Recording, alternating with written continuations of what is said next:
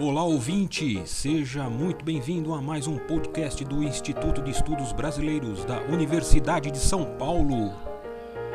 Instituto especializado e sede de acervos importantes de muitos artistas e intelectuais. Meu nome é Alexandre de Freitas Barbosa, eu sou professor de História Econômica e Economia Brasileira do Instituto de Estudos Brasileiros da Universidade de São Paulo. Nesta série de podcasts sobre Celso Furtado, eu vou abordar o seguinte tema: o último furtado. É, o que eu quero dizer com isso? Uh, ao abordar o último furtado, é, isso dá a impressão de que existiam vários furtados. Sim, é correto. Eu, eu, Celso Furtado é um grande pensador brasileiro, talvez o maior intelectual brasileiro da segunda metade do século XX. E a, a teoria, as suas formulações conceituais sobre a economia e a sociedade brasileira estavam muito vinculadas ao seu compromisso de transformação da realidade.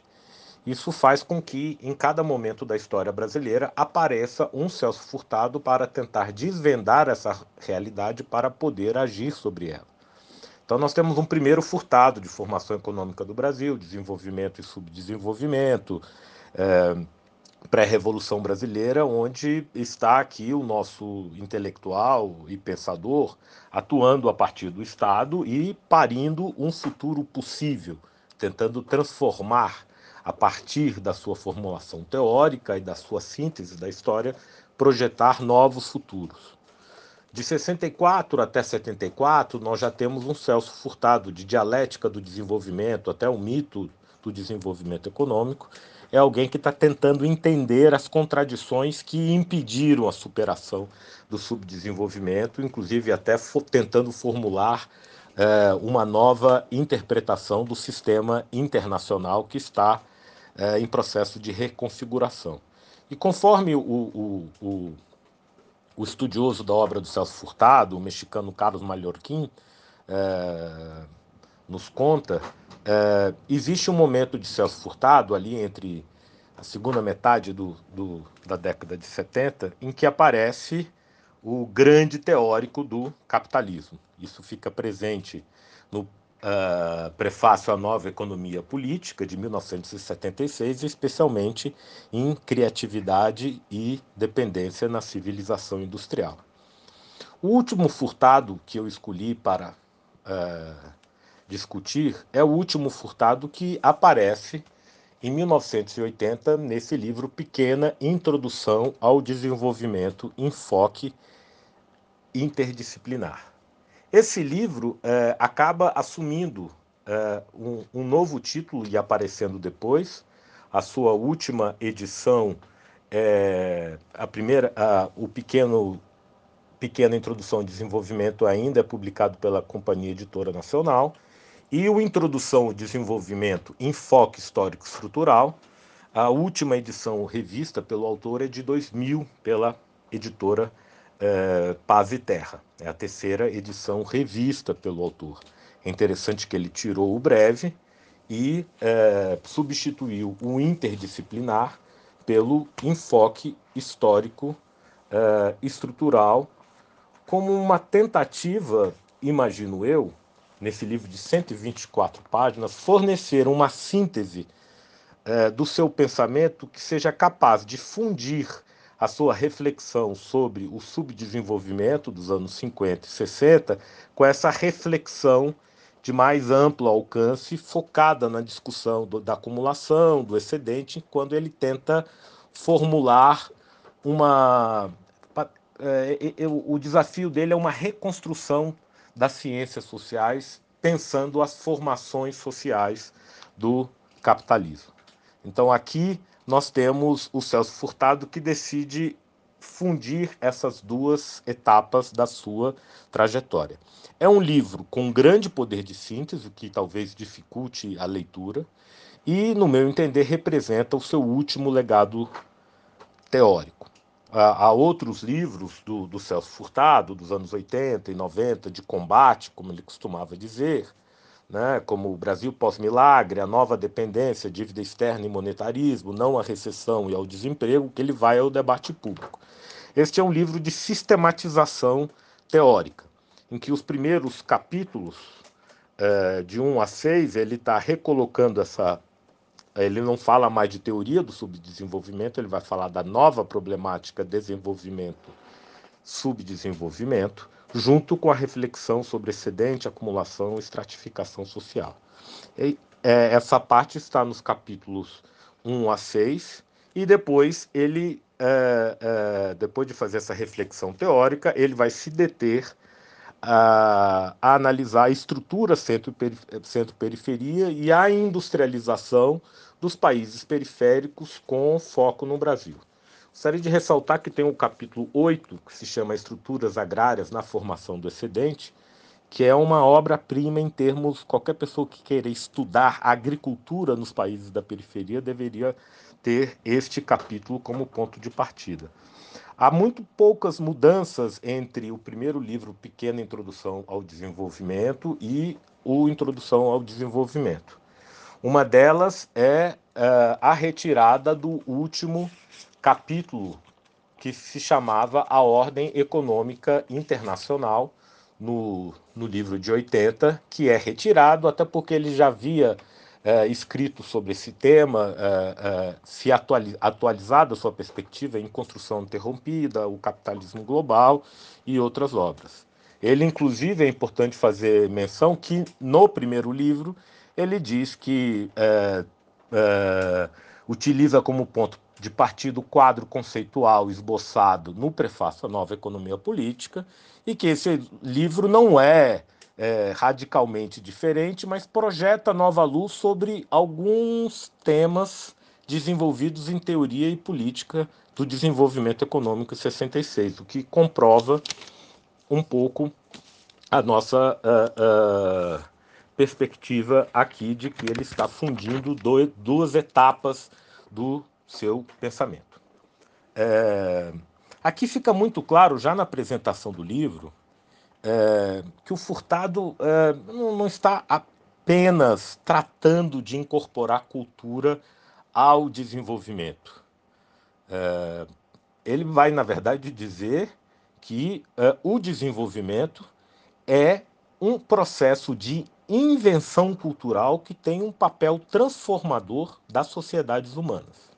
Então, é um termo com alto poder cognitivo que molda a nossa visão de mundo, que o ser humano interage com o meio, desenvolvendo potencialidades, que na verdade o mais adequado seria pensar numa antropologia filosófica da humanidade que não tivesse. É, é, é, que não sofresse da insuficiência do reducionismo econômico e sociológico. Então, ele está querendo é, mostrar o desenvolvimento como um processo de invenção cultural que vincula a criatividade cultural e a morfogênese social, ou seja, as metamorfoses pelas quais a sociedade passa no seu processo de, é, de desenvolvimento. Ele está trabalhando aqui com a noção de que a invenção cultural tem uma, uma lógica de meios, fundada na técnica, voltada para a eficácia na ação, na produtividade, na racionalidade instrumental, mas a inversão cultural também busca um propósito para a vida, uma racionalidade substantiva. E é da interação entre essas, esses dois lados da invenção cultural que eu posso tentar abarcar o desenvolvimento na sua complexidade. Uh, mais à frente, ele vai falar que o desenvolvimento tem três dimensões. Né? Eu posso olhar o desenvolvimento pela elevação da produtividade da força de trabalho, como grau de satisfação das necessidades humanas, e a partir dos objetivos que alimentam os grupos dominantes, né? ou seja, existe um, um discurso ideológico e um conflito social que permeia o desenvolvimento. Então, ele vai dizer: olha, não necessariamente a elevação do, da, da produtividade leva à satisfação das necessidades humanas, pode levar inclusive à degradação das condições de vida. uh, em um custo não contabilizado a, uh, por meio de processos naturais irreversíveis. A dimensão ecológica está presente de maneira muito forte no Celso Furtado, ou seja, uh, essa relação entre produtividade e satisfação das necessidades humanas está sempre tendo que se lidar com a esfera do poder e os objetivos que almejam os grupos dominantes e os conflitos que perpassam a estrutura é, de poder. Então, é, vejam como a questão do desenvolvimento é colocado num, num nível é, de reflexão bastante amplo. Né? Ele vai mostrar que, como em várias outras obras, a Revolução Industrial é uma ruptura qualitativa no processo de desenvolvimento e nos países que seriam chamados de desenvolvidos, eu tenho novas técnicas que vão gerar ah, transformações sociais e uma diversificação da demanda, enquanto nos países da periferia em que se enraiza o desenvolvimento, isso acontece mais do ponto de vista da modernização dos estilos de vida. É o, o, o, o nosso autor, aqui, é, esse salto que ele faz da Revolução Industrial é, permite que ele é, formule é, é, e bifurcando-se entre a Europa e o prolongamento nos Estados Unidos como o o, o, núcleo industrial que dá forma aos países desenvolvidos e às várias situações periféricas, uh, vai permitir a ele ter uma visão global do capitalismo. Ou seja, ele vai ver o capitalismo como um sistema com expansão vertical e horizontal e como uma constelação de formas sociais heterogêneas.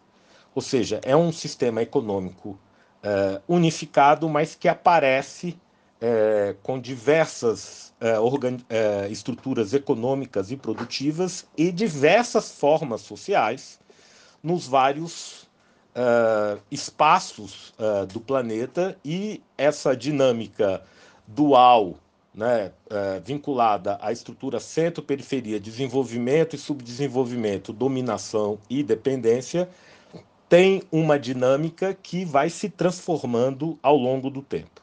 Então, o objetivo dele é acompanhar essa transformação, tentando elaborar, dizendo que qualquer reflexão sobre o desenvolvimento em qualquer ponto do espaço deve é, é, caminhar para uma aproximação entre a teoria da acumulação, a teoria da estratificação social e a teoria do poder. É interessante como ele vai manuseando alguns autores, então, por exemplo, e sempre apropriando-os à sua maneira. Então, por exemplo, no caso do Keynes, ele vai ele sempre coloca as questões que o autor é, traz para a contemporaneidade e como ele o assimila. Né? Ora, se a luta contra o desemprego requeria uma ação diretora do Estado sobre o conjunto do sistema econômico, que dizer das modificações estruturais sem as quais dificilmente se poderia escapar ao desenvolvimento. Ou seja, a ação do Estado é uma ação na periferia uh, uh, que envolve um conjunto de elementos muito mais amplo do que simplesmente executar políticas anticíclicas. A mesma coisa do Schumpeter. Ele vê o Schumpeter mostrando mudanças estruturais, processos irreversíveis, transformações sociais, e aí ele se coloca uh, como pensar o empresário schumpeteriano na periferia ele terá que ser substituído por uma vontade política a serviço da reconstrução social. E chega a abordar o Marx, né? É, referindo-se ao, ao, prefácio à primeira edição do Capital, em que ele fala, uh, o Marx insinua que seu desenvolvimento, no caso da Alemanha, não seria mais que a repetição do ocorrido na Inglaterra, e ele se pergunta como ignorar a crescente interdependência de processos históricos que são contemporâneos.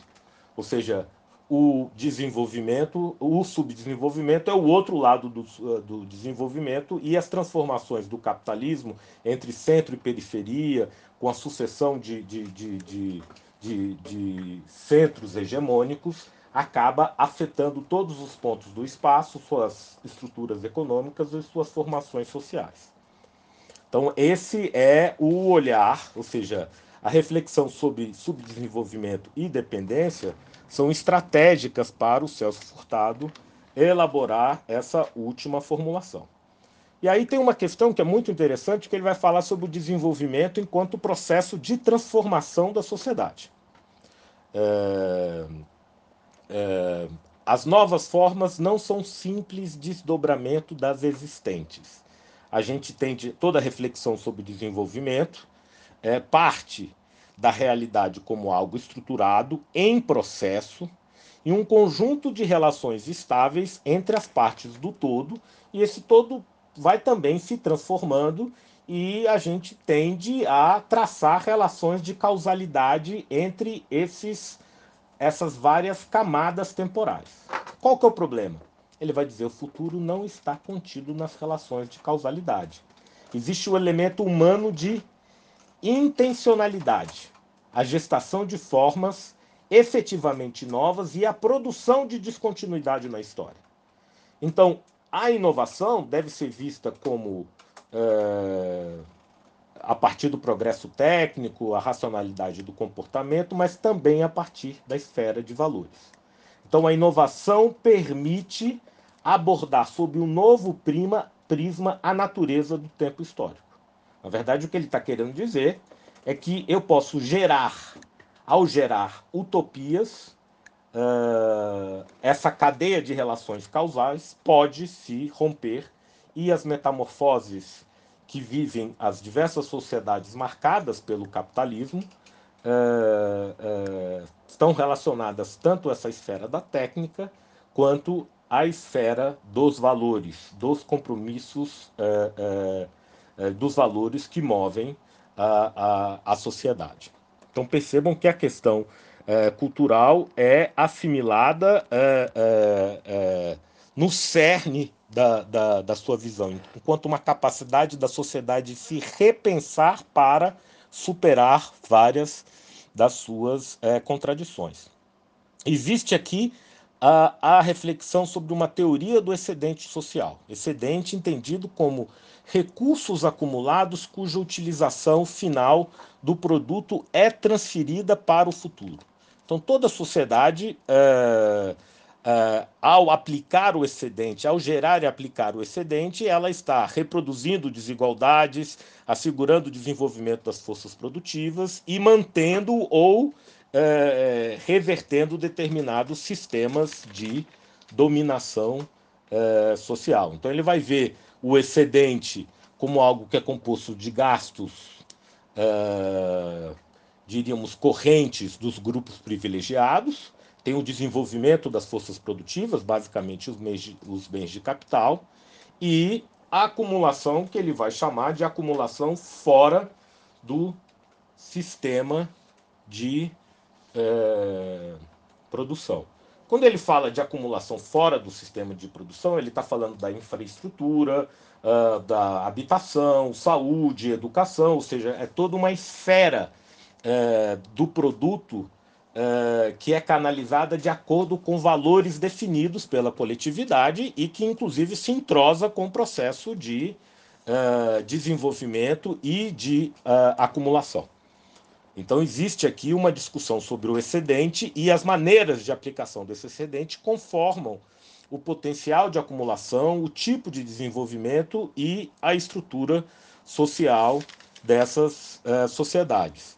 Ele desenvolve aqui um tema que estava desde o prefácio à Nova Economia Política sobre as formas de apropriação do excedente. Ele vai falar de uma forma autoritária, ele utiliza o caso da escravidão ou uma taxação de um, é, de um Estado autoritário, e a forma mercantil, que está voltada ao aumento da produtividade e ampliação da estratificação social. Agora, é importante ressaltar que as combinações entre essas formas de apropriação do excedente é, são as mais variadas, ou seja, ele trabalha com os tipos ideais weberianos, tentando mostrar como elas é, se manifestam em, em diferentes contextos. Então, por exemplo, ele vai dar um exemplo. Como não reconhecer que uma empresa como a IBM está em condições de administrar certos preços e, por esse meio, captar um excedente que não é exatamente de origem mercantil? Como separar o critério mercantil do autoritário no caso da, da exploração monopolista de um serviço público? Então veja que, que, que, o nosso autor aqui ele está uh, misturando, ou seja, não é só na periferia que existem essas essa apropriação autoritária e essa apropriação mercantil está relacionada a uma expansão do, do excedente por meio da uh, ampliação da produtividade, o que não quer dizer que ela não esteja imune à forma de apropriação autoritária. Mesmo na expansão europeia, né, que ele vai falar de uma classe mercantil na Europa, que é capaz de elevar a produtividade, diversificar os padrões de consumo, introduzir novas técnicas, a sua posição hegemônica está relacionada ao comércio desigual com o Oriente, à pilhagem da África, uh, aos metais das Américas, ou seja, existe um controle do processo político para ampliar as fronteiras econômicas. Então, essas formas de apropriação do excedente, elas uh, uh, não, uh, não existe uma visão binária ou dualista, como alguns julgaram no esforço do, do Celso Furtado. é interessante que ele vai mostrar na sua visão global do sistema capitalista, né, que, e essa é uma parte é, muito interessante, que está relacionada a todo um debate que existe no campo da história econômica, da economia, uh, uh, vai dizer, olha, o, o sub... Uh, vou, vou, vou citar aqui o trecho, que o sistema capitalista se haja estruturado na polaridade centro-periferia, desenvolvimento, subdesenvolvimento, dominação, dependência, é essencialmente um fato histórico que a ninguém ocorreria considerar como uma necessidade, consequência inelutável da expansão do modo capitalista de produção. Mas esse fato histórico iria condicionar a evolução subsequente das estruturas do sistema, ou seja, o subdesenvolvimento não é, diríamos, uh, necess, uh, aquilo que gera acumulação de capital, mas a partir do momento que existem zonas periféricas e sociedades subdesenvolvidas, isso gera, uh, acaba ficando entranhado no, no capitalismo enquanto sistema histórico e é, é, aumentando o potencial de acumulação dos países do centro. É, então vejam o refinamento da análise. Por sua vez, o comércio internacional é, é a maneira de você ampliar o núcleo industrial para além das atividades europeias daquele núcleo industrial. E a natureza dos vínculos que se estabelecem nos vários segmentos da, da, da periferia, vejam que aqui ele já está ampliando o foco para além da América Latina para abarcar a periferia.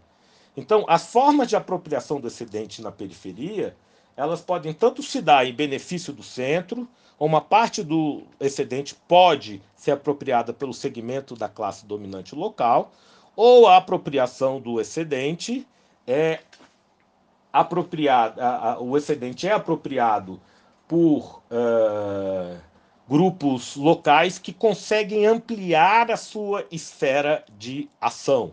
Né? E a quarta forma seria uma apropriação pelo Estado, que obviamente que depende das forças sociais que dominam o Estado e o seu papel uh, no processo. Aqui a gente pode ver como ele está trabalhando esses tipos ideais para que eles possam ser manuseados para entender as várias situações da periferia nos vários momentos do capitalismo. Então, uh, uh, aqui ele está problematizando o subdesenvolvimento a partir de uma reflexão uh, mais avançada, ou seja, o subdesenvolvimento está relacionado a uma disparidade entre o dinamismo da demanda e o atraso na acumulação reprodutiva. Ou seja, existe uma dessimetria entre o sistema produtivo e a sociedade. Ou seja, eu posso ter a diversificação da demanda para determinados grupos privilegiados, né? ou seja, aquela modernização que era de estilos de vida no século XIX, na expansão do café, ela pode se transformar numa modernização olhado como uma mimetização de padrões de consumo na periferia, mesmo a partir da formação de um parque industrial, de uma classe trabalhadora, em que o sistema produtivo está vinculado à a, a produção de bens para segmentos específicos da sociedade. Então, ao invés de encarar a demanda como um todo, ele estabelece de, perfis de demanda, né? E vai inclusive colocar para o Brasil dos anos 70, ou seja, 80% da população é, é, é, inserida nos, uh, no mercado de trabalho, segmentos que recebem em torno de um salário mínimo e o amplo conjunto de atividades informais, isso significaria 80% da população que não tem acesso à plenitude do padrão de consumo vigente na época, e os outros 20% que é a demanda que, é, é, para a qual o sistema produtivo que é, é organizado atende às necessidades. Então ele está olhando o caso brasileiro para mostrar essas formas sociais específicas de expansão do capitalismo por meio da industrialização periférica. É muito interessante a reflexão que o Celso Furtado vai fazer ao final do livro sobre uh, uh, a mutação do sistema capitalista uh, a partir de 1945, a partir da Segunda Guerra. Ele vai dizer que até então eu tinha capitalismos dos sistemas nacionais, né? um capitalismo nacionalista que permite a expansão dos Estados Unidos, Alemanha, Japão e outros países, e depois o capitalismo das grandes firmas. Ou seja, na industrialização periférica pós-45, todos os processos de industrialização tendem a, a, a, a se miniaturizar para é, atender às necessidades das empresas transnacionais. Obviamente que nos países do Sudeste Asiático isso é diferente, no caso da China atual, é, a gente poderia talvez até brincar com esses termos e dizer que há uma combinação entre capitalismo dos sistemas nacionais e capitalismo das grandes firmas. Mas o que é interessante é ele abordar as transnacionais quando como se aproveitando do fechamento das economias periféricas, na verdade, fechamento não como isolamento, mas de crescimento para dentro, e depois com a abertura dessas economias periféricas, as transnacionais passam as suas filiais a criar um mercado próprio em que, inclusive, a periferia, em casos como o Brasil, exportam produtos industrializados. Mas predomina aqui é, é, é, a diversificação da demanda voltada a alguns segmentos e a baixa disponibilidade de recursos para acumulação. Então, tem uma tecnologia de produto que é reproduzida mas por conta do perfil dessa sociedade, predomina sempre a subutilização da capacidade produtiva. E cabe ao Estado tentar socializar parte dos custos da produção, aumentar o potencial de acumulação, uh, uh, injetando demanda, uh, o processo que é liderado pelas empresas transnacionais. E as empresas locais nacionais, elas emprestam flexibilidade ao conjunto do sistema é, é, raro que disputem com as, com as transnacionais posições nos setores mais dinâmicos. Então, uh, ele está olhando os novos desenvolvimentos de uma periferia fornecedora de bens industrializados uh, a partir de algumas filiais. E aí que ele discute a relação entre essa economia periférica, em que o subdesenvolvimento é internalizado a partir da industrialização, é, o Estado, na verdade, uh, contribui para essa modernização por meio de estilos de vida, por, ainda que eu tenha uma estrutura uh, industrial, mas diferentemente das economias industriais, essa economia periférica não é capaz de gerar processos autônomos de acumulação. Ela, no máximo, pode ampliar as avenidas de uma industrialização que tende a perder fôlego esse olhar para o Brasil é, do final dos anos 70 nos ajuda, acredito eu, a pensar várias das questões que é, nos é, constrangem o desenvolvimento é, brasileiro nesse período de 1980 a 2020, nesses 40 anos, e é nesse sentido que esse conjunto de categorias e esse livro pode ser fundamental para que possam ser tecidos não só novos diagnósticos para sobre a economia e a sociedade brasileira, mas também novas utopias e novas tentativas de, de, de, de criar projetos nacionais de desenvolvimento. Este podcast do Instituto de Estudos Brasileiros chega ao final. Esperamos que tenham gostado e em breve retornaremos com um novo assunto para você.